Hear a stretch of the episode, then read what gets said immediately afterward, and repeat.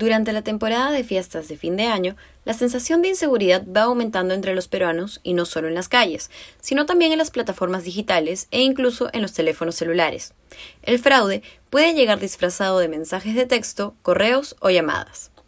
Muchos sustos se han llevado quienes reciben llamadas fantasma, que son aquellas que al contestar nadie responde al otro lado y luego cuelga. Se trata en realidad de call centers que brindan servicios a entidades financieras, aseguradoras u operadores telefónicos, entre otros. Estas llamadas fantasma se producen en los sistemas de automatización de llamadas que emplean estas operadoras que buscan optimizar el tiempo de los teleoperadores.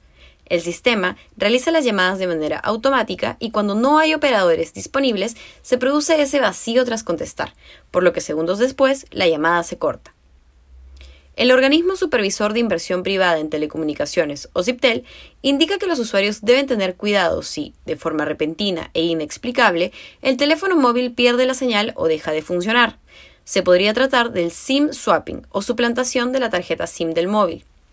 En esta modalidad delictiva, los estafadores recopilan información personal de las víctimas mediante el phishing, apps fraudulentas o señales de Wi-Fi falsas, como su número telefónico, y se apoderan de la línea móvil notificando a la empresa operadora de una supuesta pérdida o robo del equipo, para luego solicitar la reposición del servicio en otro chip móvil. Con el duplicado en sus manos, los delincuentes tienen acceso a la información vinculada al número de celular, como cuentas de correo, membresías, cuentas bancarias y más. Una estafa muy común vía telefónica es la del phishing, práctica similar al phishing pero que se da vía telefónica.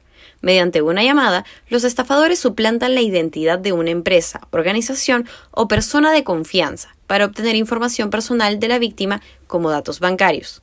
Para evitar ser víctima de robo vía digital o telefónica, Aldo Madruga, gerente corporativo de gestión del riesgo, fraude e integridad corporativa del Banco Pichincha, explica algunas medidas preventivas. 1. Los criminales aplican técnicas de ingeniería social sobre nuestras emociones, como el miedo y la expectativa, así como nuestro desconocimiento o falta de información, por lo que jamás se debe tomar decisiones apresuradas. 2. Actualiza tus datos de contacto en los bancos.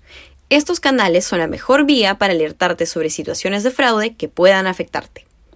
3. Cuando el banco te contacta por llamada telefónica, correo electrónico o mensaje de texto, nunca te va a pedir que te identifiques con claves, números de tarjetas u otros datos personales. Esta información solo es necesaria para que puedas efectuar y o aprobar operaciones. 4. Recuerda que las entidades financieras jamás te enviarán mensajes de texto desde un número celular de 9 dígitos. 5.